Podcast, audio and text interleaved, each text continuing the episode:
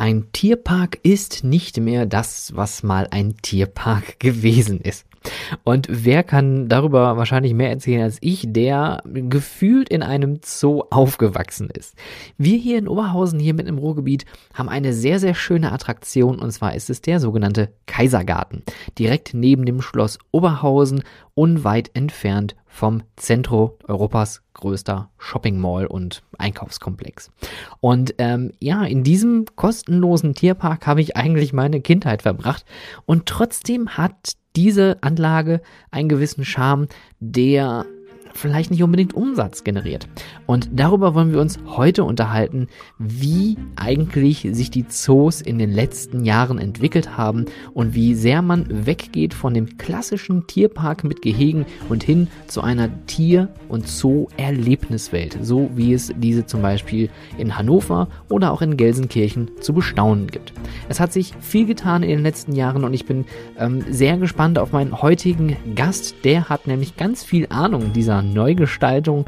Ähm, er hat nämlich für viele große Tierparks in Deutschland gearbeitet und hat zusammen mit den Betreibern und Betreiberinnen großartige neue Tiererlebniswelten geschaffen, um sowohl für die Besucher als auch für die Tiere ein schönes Erlebnis zu bieten. Dies ist How to Freizeitpark, der Business Podcast für Freizeitschaffende und ich bin Stefan Burian.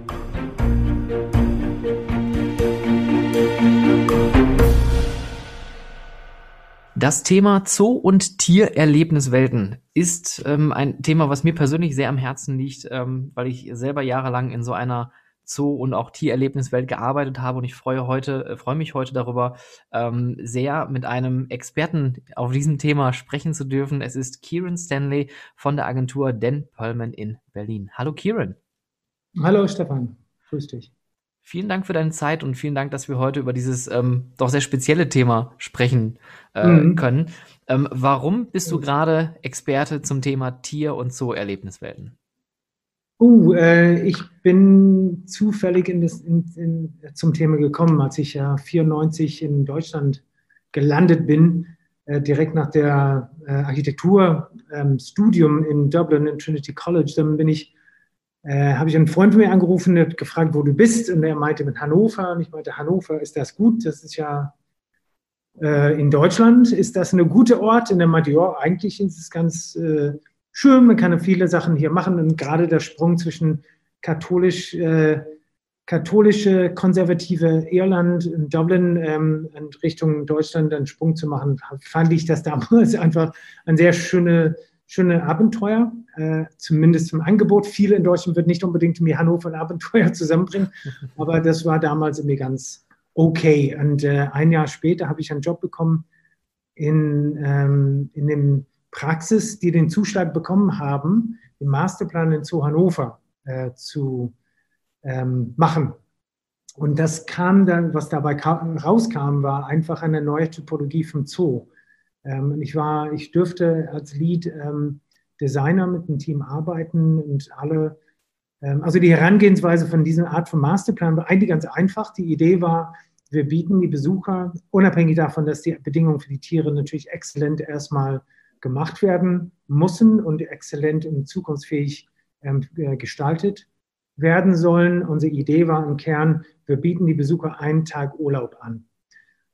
Und das war einfach, äh, es klingt einfach, aber das war denn, wenn man es ernst nimmt, eine ziemlich hohe Herausforderung, weil wenn man einen Urlaubstag, einen Urlaubstag macht, dann muss man auch an Gastronomie denken, an vielleicht an Retail denken, dass man was mit, ähm, mit äh, nach Hause nehmen kann. Oder es gibt didaktisch irgendwas, was man äh, auf eine nette Art und Weise was lernt dabei. Man bleibt mit der Familie zusammen und man ähm, erlebt irgendwie was Besonderes. Und äh, das haben wir dann gemacht. Ähm, das war das Ziel von zu, Erlebnis zu Hannover, so haben wir das dann im Masterplan dann genannt, war, dass wir ähm, besondere Zonen, dass wir die Tiersammlung nach Zonen organisieren, das heißt in Indien oder Afrika. Das heißt, wir haben einfach geografische Zonierungen aufgebaut. Das war damals relativ neu in vielen, vielen Zoos. Und dann innerhalb dieser ähm, thematische Zone haben wir möglichst viel ähm, detailtreu, authentisch gebaut. Das heißt nicht als Fassade und nicht als ähm, irgendwelche ähm, so, so draufgeschraubte ähm, Deko-Elemente, sondern wir haben tatsächlich sehr viel recherchiert in die Architektur und auch in, die, in der Szenografie, in der szenografische Aufbau von den, von den Bereichen und auch eigentlich war unser Ziel, die Besucher auf eine Abenteuer mitzunehmen. Mhm. Das heißt aber auch in der, in der Reich der Tiere einzuladen. Das heißt, dass die Besucher sollten dort sich befinden, wo die Tiere sind und nicht andersrum. Nicht, dass wir irgendwo sind und wir gucken Tiere an, wo wir sind. Unsere, ähm, unsere Grundlage für diesen Masterplan war, wir kehren das ja um und wir laden dich nach Afrika ein und wir, du entdeckst da, wo die Tiere gerade zufällig stehen. So diese, diese Herangehensweise. Und das war damals ganz, ganz neu. Also da bin ich, da habe ich angefangen. Und dann ähm, hat es sich äh, daraus in, in, Richtung Korea und Richtung UK und verschiedensten anderen Zoos in Europa, auch bis hin zu Usbekistan und China dann verbreitet über Wahnsinn. die letzten 20, 25 Jahre. Wow. Ähm, das kann man äh, als Vita bezeichnen, wenn man rund um den Planeten äh, ähm, solche Projekte mitgestalten darf. Wie war dein erster Eindruck, als du nach Deutschland gekommen bist und du hast die Zoos hier in Deutschland gesehen? durchschnittlich, also mein Eindruck war, also ich, kenn, ich kannte zu der Zeitpunkt natürlich mir nicht viel Zoos. Ich kannte Dublin Zoo und Dublin Zoo Mitte der 90er war wirklich auch wie sehr, sehr viele Zoos in Europa ähm, relativ planlos, ähm, konservativ mhm. aufgebaut, sehr viel Käfigen. Äh, man hat die Tiere trotzdem ähm, einfach lediglich zur Schau gestellt. Und das war auch hier in Deutschland auch der Fall. Ich meine, Hannover war auch sehr ein klassischer 50er-Jahrbau, ähm, sehr taxonomisch aufgestellt, aufgebaut, eher nach Gruppierungen. Ähm, da war, waren viele, es waren durchschnittliche Zoos, viele Zoos in, in, Berlin waren entweder historisch angehaucht, so wie in, zu Berlin, Entschuldigung, in Deutschland, äh, wie zu Berlin, sehr historisch. Wilhelma ist auch eine sehr historische Bau ähm, und eher auf eine so von der Menagerie äh, Zeiten weiterentwickelt, aber sehr, sehr historische Bauten, denkmalgeschützt zum Teil, also sehr schöne Bauten. Und gleichzeitig war das immer noch so, dass die Tiere ähm, sehr oft einfach relativ wenig Platz hatten und zur Schau gestellt worden sind. Mhm. So war mein Eindruck. Das finde ich gerade schön, dass du das mit diesen historischen Bauten so ähm, in den Vordergrund auch rückst, weil das ist auch mein Eindruck, den ich äh, so habe von deutschen Zoos. Es gibt entweder die einen die entweder diese historischen schönen Bauten haben oder noch alte ähm, Restgebäude stehen haben, in Köln zum Beispiel auch mit dem alten Elefantenhaus, was auch sehr äh, hübsch anzusehen ist. Aber dann gibt's wiederum so, ich sag mal, mehr oder weniger Reißbrettzoos wie in Duisburg zum Beispiel, was bei mir hier nur ein paar Minuten entfernt ist, ähm, wo man außer gefließte Käfige für irgendwelche Tiger oder Löwen oder irgendwelche recht ähm, naja, unansehnlich, möchte man fast sagen, äh, Gehege irgendwie sich, mhm. ähm, ähm, ja, also als Besucher mit abfinden muss. Und das ist natürlich kein schönes Bild. Aber ich finde das schön, das zeigt nämlich so ein bisschen direkt diese, diese, diese Lernkurve. Man geht, wenn ich das richtig verstanden habe, eher weg davon, die Tiere zur Schau zu stellen, sondern eher, dass der Mensch quasi derjenige ist, der den kleinen Raum hat und der größte Raum wird dann den Tieren eingeräumt wenn das geht. Also man muss auch realistisch bleiben. Man kann ja nicht alle Zoos oder Zoos, ein Zoo kann sich nicht von heute auf morgen ähm, umbauen. Es kostet richtig viel Geld und viele Zoos sind angewiesen ähm, auf Zuschüsse und auch die haben einfach, die sind auch oft äh, behördlich angedockt, die sind an die Städten angedockt und die Stadt muss auch immer wieder entscheiden, ob die eine neue Gorilla-Anlage bauen wollen oder ein neues Krankenhaus. Und das ist dann sehr hoch aufgehängt in die Politik. Das heißt, es ist nicht ganz einfach, dass Zoos ähm, sich umbauen können auf Anhieb oder sehr schnell. Das dauert immer so Jahre. Mhm. Und äh, gleichzeitig ist es so, dass viele Zoos müssen, aus meiner Sicht, müssen nicht immer was umbauen. Die müssen natürlich die Bedingungen für die Tiere anpassen, damit die tatsächlich für die Guidelines, ähm, EASA oder VASA Guidelines tatsächlich die Tiere dann behalten können. Weil wenn die nicht genug Fläche haben, dann müssen die pflichttechnisch innerhalb einer gewissen Zeitraum ähm, abgeben dann können, dürfen die die Tiere nicht mehr halten. Also diese Regularien existieren. Mhm. Ähm, gleichzeitig ist es so, dass sehr viel Zoos, sie machen wahnsinnig gute Arbeit. Die, die tun super viel Arbeit, also richtig sehr viel Artenschutzarbeit oder die passen einfach, ähm, die achten auf die Tiere, die, die passen auf die Tiere auf. Tierpflege, ähm, und die reden aber nicht genug drüber. Also viele Zoos könnten einfach viel mehr einfach ganz einfach über die einfachen Dinge reden. Und ähm, es wird auch sehr viel Positives in, in, die Welt bringen können für Zoos, ähm, weil die einfach sehr viel schöne und gute Arbeit machen für Tiere, ähm, reden aber zu wenig drüber. Deswegen ähm, versuche ich das immer zumindest so darzustellen, dass viele Zoos, sie müssen lediglich in die Kommunikation ein bisschen besser eintreten und mhm. natürlich gucken, dass die Tiere auch genug Platz haben, wenn es gefordert, erst recht, wenn es gefordert wird, also von den Regularien her. Ja. Und dann, wenn die was sich leisten können, natürlich ähm, da das Geld zu investieren, wo es am meisten notwendig wäre. Und dann durchaus was Attraktiveres für die Besucher schaffen. Ja. Das ist ein guter Punkt, was Attraktives für die Besucher. Weil du hattest ja gerade schon auch erwähnt, dass man natürlich auch irgendetwas mitnehmen soll als Besucher, also nicht nur die Tiere mhm. in der mhm. Umgebung wahrnehmen, sondern auch irgendwie was lernen. Wie entwickelt man ein subtiles Lernkonzept, ohne dass man direkt alles plötzlich zukleistert mit Schildern, die man einfach nur abliest? Weil das ist ja auch eher so ein klassisches Bild von einem nicht nur Zoo, aber auch generell von Ausstellungen, wo dann meterhohe Wände sind mit äh, zeilenweisen Texten und nach dem zweiten Satz ist man eigentlich schon äh, ja, bedient, wenn man so möchte. Ja, wie man es macht, also unterschiedlich. Also es kommt ein bisschen darauf an, da, ähm, wenn du Glück hast, so wie wir ein paar Mal, also wir, wir machen die Architektur, wir sind auch Landschaftsplaner und wir sind auch Kommunikationsplaner. Das heißt, in unserem Hause, deswegen möchte ich das auch so machen, können wir ein holistisches, ein, ein eine holistische Umgebung schaffen, wo die Kommunikation durchaus kein Schild sein muss. Vielleicht ist es einfach ein flackernder Screen in der Ecke oder ist es vielleicht eine, also es wird eingebaut, wo es selbstverständlich sein soll. So, so möchten wir das machen. Das nennen wir Osmotic Learning, also das osmotisches Lernen. Das heißt, in der Umgebung nimmt man die Information auf, ohne dass man weiß, dass man es tatsächlich tut. Mhm. Ähm, das ist manchmal sehr charmant, die Art und Weise, irgendwie solche didaktische Elemente reinzubringen.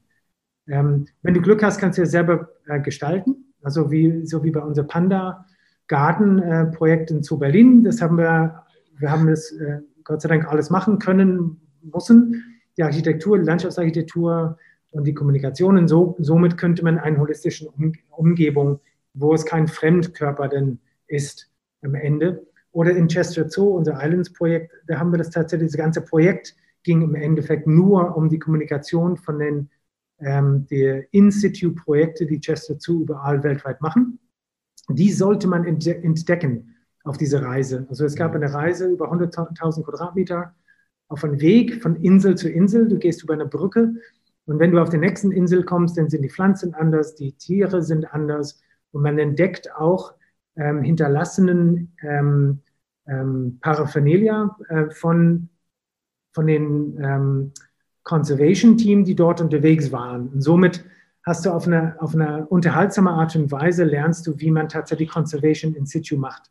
Mhm. Und am Ende war das Ziel, dass man einen Aha-Moment am Ende dieses Weges hat, wo man, ähm, das ist der Point of Achievement, quasi, wo man dann selber tatsächlich, ah, das machen Chester Zoo weltweit und das machen die Zoo Louisien. Das, also das war im Kern eigentlich die 40 Millionen Sterling Investition, war, war nicht nur neue Flächen für die Tiere zu schaffen, aber eigentlich, dass dieses Erlebnis auf diese kommunikative Art und Weise bei den Besuchern ankommt.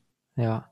Boah, das klingt schon, das macht einen direkt äh, Lust. Da möchte man direkt nach Chester Zoo und sich das einmal selbst anschauen. Ja, ähm, mach das mal. das macht, Sobald das wieder möglich ist. Ja, ja, wir haben auch eine Bootsfahrt integriert, dass man, dann, äh, da, da, geht es auch darum, dass man Perspektivenwechsel ja. anbietet. Ein Besucher, wenn du ein, ein, Tier siehst von einem anderen Blickwinkel, auf einmal gehen andere Gedanken auf. Also es, äh, wenn, wenn du irgendwann mal eine Ente von unten gesehen hast, dann weißt du, was ich meine. Eine Ente von oben ist quasi gewohnt. Man weiß ja, was man, was man sieht, ist ja nichts Besonderes. Und dann sieht man von unten, wie die Füße hin und her sich bewegen und wie unfassbar elegant es aussieht und wie, wie intelligent der, der, das Tier sich selber steuert mhm. durch kleine Bewegungen, dann ist es total faszinierend. Und das ist, glaube ich, das, was wir auch schaffen müssen in unserem Besucher, dass man einen Perspektivenwechsel erlebt. Das heißt also, ihr würdet Fahrattraktionen wirklich nur mit implementieren, wenn ihr sagt, es hätte auch einen Nutzen, unter anderem einen Perspektivenwechsel.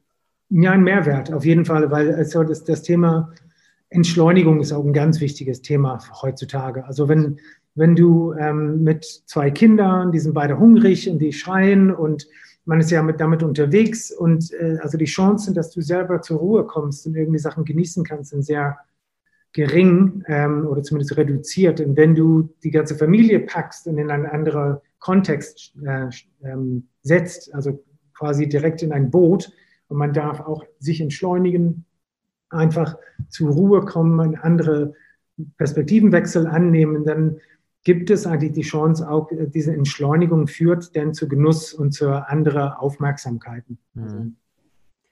Es ist weniger eine Attraktion mehr als eine Möglichkeit mehr, ähm, ja, die Sachen, die man vielleicht schon äh, einmal gesehen hat, anders zu sehen. Und das ist ja. schon un ungewöhnlich. Das, das, das gefällt mir ganz gut. Ähm, das äh, geht ja natürlich so ein bisschen weg von dem, was große amerikanische Tierparks in der Regel versuchen, dass die ein Tier im schlimmsten Falle mit einer großen, lauten, wilden Attraktion zu kombinieren. Meinst du, solche Konzepte gehen auf? Ähm, das kommt darauf, ich glaube, das, es kommt darauf an, wen man da fragt. Also, wenn du mich fragst, und das fragst du mich gerade, Stefan, äh, ich glaube eher, ähm, weniger. Es kommt ein bisschen darauf an, was wir, wir haben zweimal Fahrgeschäfte in, in, äh, integriert. Es gibt aber auch einen Park in China, den wir gerade entwickeln. Und das integriert auch etwas andere Fahrgeschäfte. Aber bisher würde ich immer versuchen, den Nutzen und Mehrwert herauszukitzeln erstmal. Also nur weil es eine schnelle Fahrt ist, heißt nicht, dass ich das mit einem, einem Gepardanlage verbinden sollte, zum Beispiel. Ähm, man kann das machen. Ich finde, das kommt sehr, sehr nah an der Grenze zum. Mhm. Und wenn ich, aber wir haben ja Bootsfahrten integriert, weil es ein natürliches Element ist. Man sitzt auf Wasser.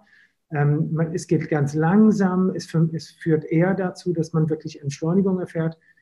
Das geht. Was auch geht, ist, ist so eine Art abgeschlossenes Erlebnis, wo du sagst, mir, meinetwegen im Flying Theater oder so, könnte man auch durchaus, finde ich, einbinden, wo man äh, unmögliche Sachen sehen kann, die man, äh, oder man, man kann Sachen sehen, die man normalerweise unmöglich sehen kann im Kontext eines Zoos, zum Beispiel eine, ein Flug über den Regenwald mhm. oder so, oder ein, ein, eine, eine Reise unter den Ozeanen, wo man Wale neben Wale schwimmen könnte. All das in, in Form einer Attraktion, eine Flying Theater oder eine Simulation. Das funktioniert wieder gut, finde ich, weil mhm es ist ein ergänzendes Angebot. Es ist, es ist kein konkurrierendes Angebot. Ja. Jetzt hattest du ja vorhin schon so ein bisschen ähm, über die Gestaltung der Erlebnisbereiche gesprochen und vor allen mhm. Dingen auch darüber, dass die äh, Tiere entsprechend Platz benötigen. Was mich natürlich jetzt sehr interessiert ist, wie sieht es eigentlich aus mit den Leuten, die hinter den Tieren, hinter den Kulissen arbeiten? Weil mhm. ähm, Backstage-Bereiche, ähm, man muss hier auch gewisse Regularien erfüllen, man braucht eine Küche, man braucht, äh, mhm. keine Ahnung, irgendwie Nachtgitter und so. Ähm, da würde mich mal tatsächlich interessieren, wenn ihr solche großen Anlagen plant, wie geht ihr da voran? Also äh, richtet ihr euch da nur nach den gesetzlichen Bestimmungen oder seid ihr da tatsächlich eher nach wirklich, ähm, so können die Leute das am besten begehen, so haben vielleicht auch die Mitarbeiter die beste Experience mit den Tieren? Ähm, ja, wir haben eigentlich pro Projekt immer drei Kunden. Äh, Tier, Besucher und Operativ. Also die sind die drei Kunden, die wir immer zusammenbringen müssen. Und dann haben wir eine übergeordnete Regularien, der heißt, bleibt bleib mal bitte in den Kosten und, ähm, und äh, baut das innerhalb der Zeit, der, der für diesen Projekt vorgesehen ist. Mhm. Das heißt, wir sind eigentlich diejenigen, die die Bedürfnisse von allen drei Kunden oder, ähm, oder Bedarfe von alle drei Kunden zusammenführen und möglichst effizient eine Lösung dafür finden. Das ist unsere Aufgabe. Deswegen, wir haben schon eine gewisse Mandat, ähm, alles an Bord zu nehmen. Aber gleichzeitig müssen wir auch gucken, dass einiges äh, anders sortiert wird, dass der, das effizienteste und beste Lösung dabei rauskommt. Und wenn jeder das bekommt, was jeder bestellt, dann ähm, geht es sehr oft über die die Kostengrenze hinaus, sehr oft. Und das mussten wir verantworten. Also wir haben ein gewisses Mandat, Sachen zu plausibilisieren, nach vorne zu bringen, einen etwas anderen Vorschlag zu machen, der aber auch trotzdem zufriedenstellend ist. Ähm, aber bezogen auf deine Frage, wenn du sagst, mir spezifisch für den Back of House, ähm, wir bringen da eine ganze Menge natürlich Know-how mit. Wir machen es ja seit 25 Jahren. Und wir versuchen das erstmal auf den Tisch zu packen, wo wir einen Vorschlag machen. Was wir aber dann machen, ist ein bisschen ungewöhnlich. Ähm, wir arbeiten immer gemeinsam mit dem Zoo, gemeinsam an einem, einer Lösung, der ähm, wirklich am Tisch kreiert wird mit den jeweiligen Zoos. Weil es kann auch gut sein, dass wir ein Projekt für spezifische Tiere, nicht nur die Tierarten, sondern spezifische Tiere, die dort leben. Und die sind echt Charaktere. Also die, mhm. die sind ja sehr oft äh, einzigartig. Und nur, nur die Tierpfleger können die wirklich einschätzen, wie sie mit einer gewissen Umgebung, ob sie das annehmen würden oder nicht. Ähm, und das ist sehr hilfreich, wenn die mit an Bord sind, weil so viel Know-how können wir in kurzer Zeit so auch nicht an, anhaufen. Ja, das klingt ja nach einem sehr harmonischen Prozess an der Stelle. Geht so. also, also das ist unser Ziel, nicht unbedingt Harmonie zu, anzustreben, sondern eine gute Lösung anzustreben. Und. Reibung, durch Reibung entsteht äh, oft, es ist ja, ja, schon, Diamanten entstehen durch Druck. Mhm. Ähm, und, äh, das ist auf jeden Fall Teil des Prozesses, dass wir das führen, diesen Prozess. Es kann durchaus einfach Auseinandersetzungen geben, die auch ge geben sollen. Also das, man muss auch gucken, was hat weil in der ersten Instanz hat jeder so sein Recht oft. Und trotzdem muss es ein Recht geben am Ende für alle. Mhm. Und äh, das, das, sind, das ist aber, das sind wir gewohnt. Das ist einfach unsere Aufgabe, Sachen an Bord zu nehmen und das alles zu destillieren zu den bestmöglichen Lösungen. Mhm. Seit 25 Jahren seid ihr schon im Geschäft. Gibt es irgendein Projekt, wo du sagst, das ist so dein Herzensprojekt? Das sind ein paar, würde ich sagen. Also das kommt ein bisschen auf der Phase an oder für, für eine Instanz. Also Yukon Bay in Hannover hat mich sehr geprägt, weil nicht nur die Komplexität war da gefragt, es ist ein wirklich sehr, sehr großes Projekt. Das war auch unser erstes Generalplanungsprojekt. Ähm, Generalplanung heißt, dass sich alle, äh, es gibt einen dreiseitigen Vertrag zum dem Bauherr und es gibt irgendwie, ich habe dann 17 Verträge nach hinten, also mit, mit meinem, also sehr, sehr hohe Komplexität und gleichzeitig empfinde ich das so, dass es sehr gelungen ist, dass es eine authentische Umgebung, der sehr unterhaltsam ist, der sehr extrem gut äh, von, von Environmental Enrichment für die Tiere, besonders für die Eisbären, wurde auch international sehr gelobt.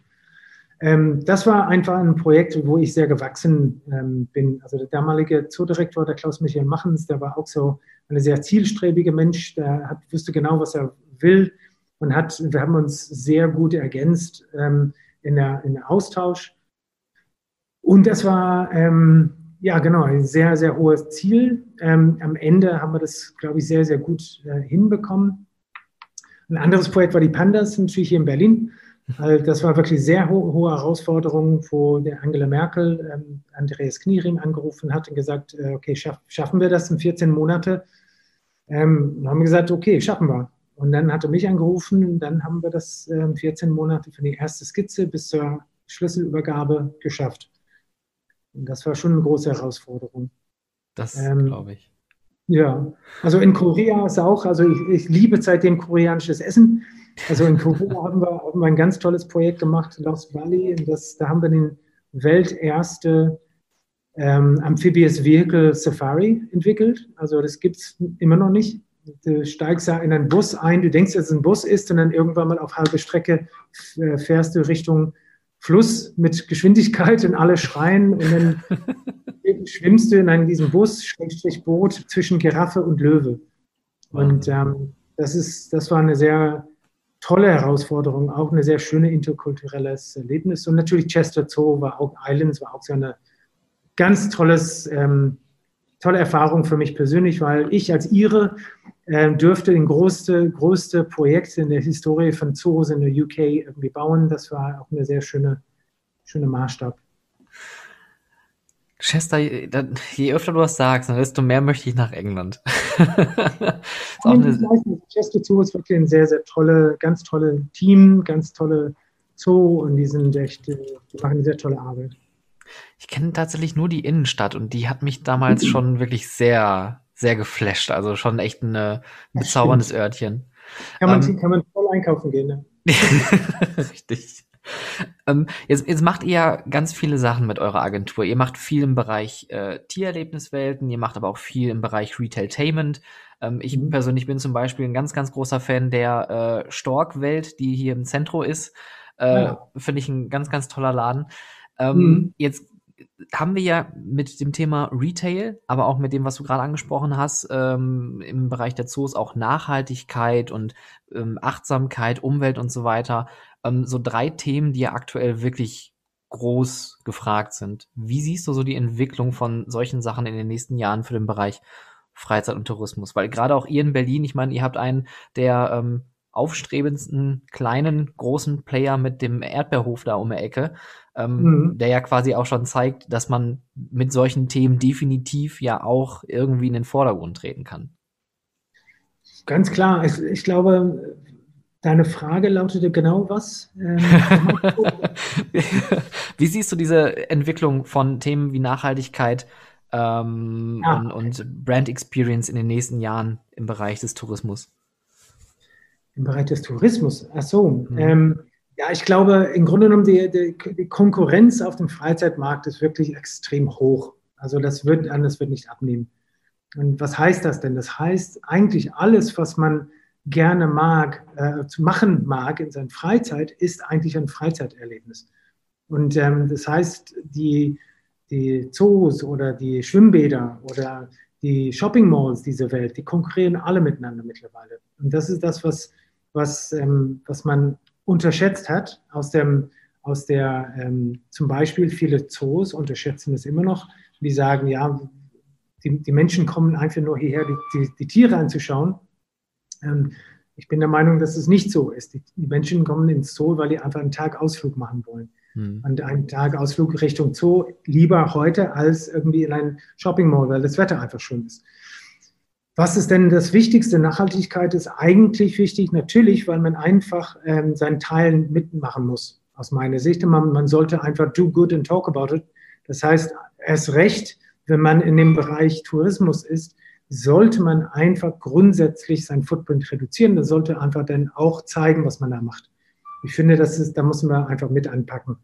Ähm, und wenn man das nicht, nicht macht, nicht sofort, man kann nicht zu viel immer machen, aber wenn du das machst, dann mach das einfach aus Leidenschaft, weil es zahlt sich meinetwegen aus. Also das, das wird immer wieder mehr beachtet bei, bei deinen Kunden. Also es wird auf jeden Fall auch ähm, ähm, gewidmet und äh, die, wenn deine Gäste, Gäste das merken, was du machst, ich glaube, die werden es auf jeden Fall werten.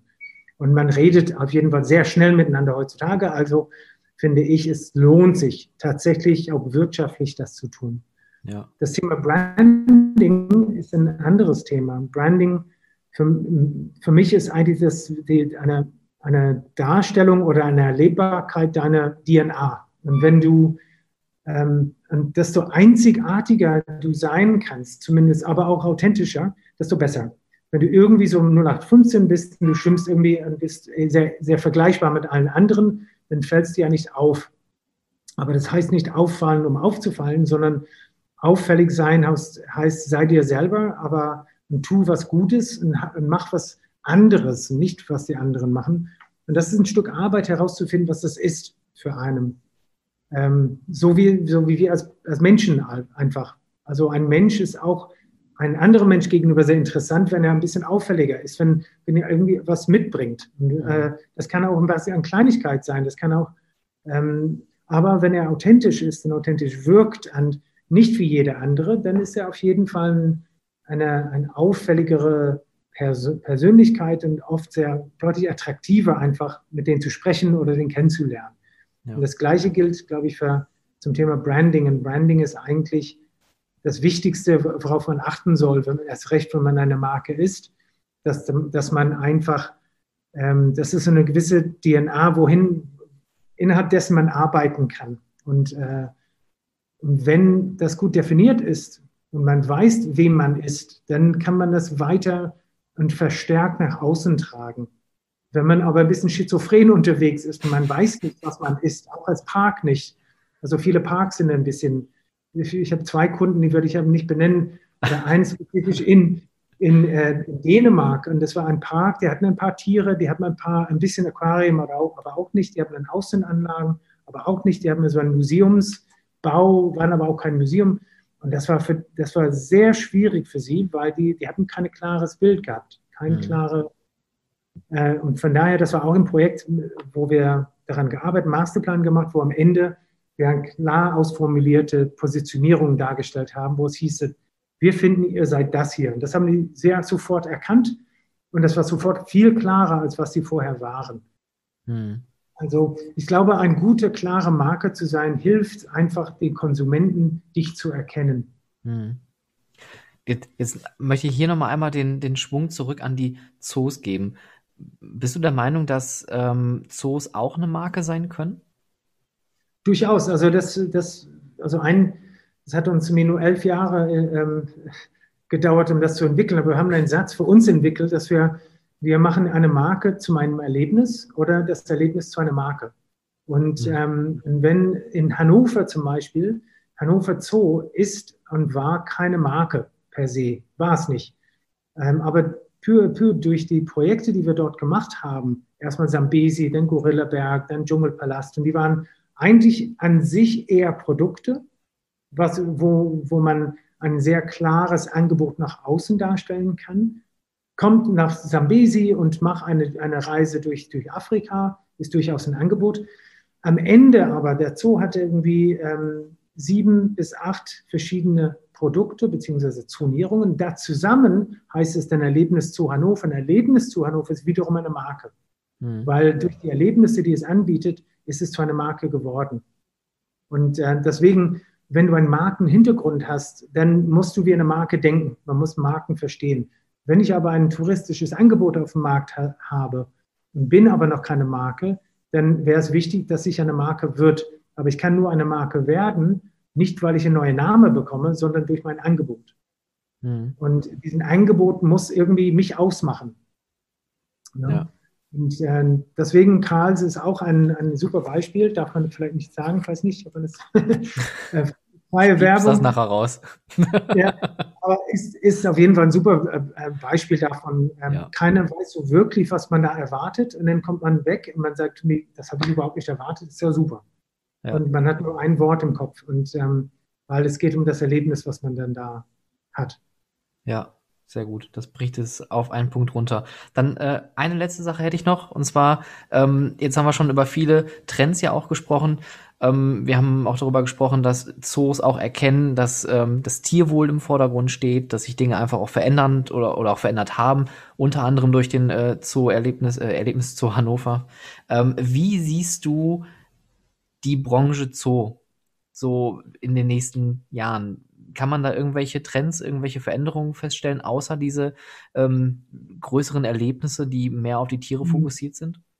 Ja, ich glaube, ich glaube, der Trend wird, ähm, es gibt ein paar Sachen, die, glaube ich, ähm, an, äh, anliegen oder auf uns zukommen im Zoobereich. Eine ist, dass man ähm, ein bisschen mehr differenziert ähm, und, und fokussiert auf die, in der Tiersammlung, dass man nicht versucht, alle Tiere unter einem Hut zu bringen, sondern es wird so kommen, dass die größere, manche größere Tierarten nicht mehr gehalten werden können und sollen von manchen Zoos und dass man nicht unter Ach und Krach versucht, irgendwie die zu halten, sondern man sollte einfach eher ähm, versuchen zu fokussieren auf zum Beispiel einheimische Tiere, die dort irgendwie so in eine, in eine super und spektakuläre Art und Weise vielleicht so, ähm, so gezeigt werden können. Das heißt, die großen Elefanten sollte man vielleicht lassen, wenn man ein kleiner Zoo ist. Äh, oder äh, Eisbären sollte man dann nicht mehr halten. Das sollte man dann eher die größere, ähm, weitläufige äh, Parks dann abgeben. Und gleichzeitig heißt es nicht, dass ich was verlo verloren habe, oder, ähm, sondern ich mache, ich muss meinen eigenen Fokus einfach nach vorne bringen, an dass ich vielleicht eher ähm, das, was man erleben kann in, mein, in meinem Tierpark, nur hier erleben kann und nicht woanders. Und das kann auch damit zusammenhängen, welche Spezialitäten mein Team hat. Vielleicht haben die eine sehr, eine sehr enge Verbindung zur Didaktik oder zur, zur Kommunikation oder zur, zur Wissenschaft. Und dann kann ich mir ein bisschen da ausrichten und sagen, bei uns bekommst du eher einen viel bessere wissenschaftliche vielleicht Hintergrund oder Information oder, äh, oder, oder. Also ich glaube, es gibt schon ein paar ähm, Entwicklungen. Ein paar, noch eine Entwicklung ist auch mehr multisaisonale Angebot. Also es gibt ein paar äh, Zoos, die Wert darauf legen, so wie Zoo in Leipzig zum Beispiel, ein großes Indoor-Angebot. Und das kann auch sehr gut funktionieren. Es kostet richtig viel Geld. Gleichzeitig mhm. erhöhst du dadurch dein, deine, deine Besucherzahlen. Und wenn man die halten kann, lohnt sich das durchaus, weil ich bin dann im Winter viel ähm, wettbewerbsfähiger, als wenn ich da so ein Indoor-Angebot nicht hätte. Mhm. Das stimmt. Ja, dann sind wir mal gespannt, was uns in den nächsten Jahren noch hier in Deutschland in den Zoos äh, ja, erwarten darf. Ich auch. Kieran, vielen ja. lieben Dank für das ähm, sehr nette und herzige Interview. Ähm, ich äh, wünsche euch alles Gute in Berlin. Ähm, bleibt gesund und ähm, ja, vielleicht sieht man sich ja mal irgendwann bei euch in Berlin in einem Tierpark. Ja, kommt vorbei. Werde ich tun. Mach's gut, danke. Ciao. Ciao. Ein riesengroßes äh, Dankeschön nochmal an Kieran Stanley von der Agentur Dan Perlman, ansässig in Berlin. Wenn ihr da draußen Unterstützung benötigt für eure Tiererlebniswelten im Bereich Operations oder Personal, dann möchte ich mich natürlich hier nochmal in den Vordergrund schieben. Mit meinem Amusement Business Support bin ich da und helfe euch und unterstütze euch, um eure Attraktion spannender zu machen und erlebnisreicher zu machen, sowohl für die Besucher und Besucherinnen als auch die Mitarbeiter und Mitarbeiterinnen. Also, wenn ihr da draußen wissen möchtet, wie man noch mehr Erlebnisse schaffen kann, dann schreibt mir gerne contact at stefanburian.com, besucht mich gerne auf meiner Webseite stefanburian.com und ihr kennt natürlich das Prozedere, ihr könnt mir schreiben auf Instagram at howtofreizeitpark oder auch auf Twitter at howtofreizeit. Vergesst nicht, wenn ihr diesen Podcast gerne hört, einmal bitte abonnieren, sowohl hier auf iTunes als auch auf Spotify, gerne eine Bewertung da lassen und ansonsten wünsche ich euch noch eine angenehme Zeit und bis bald.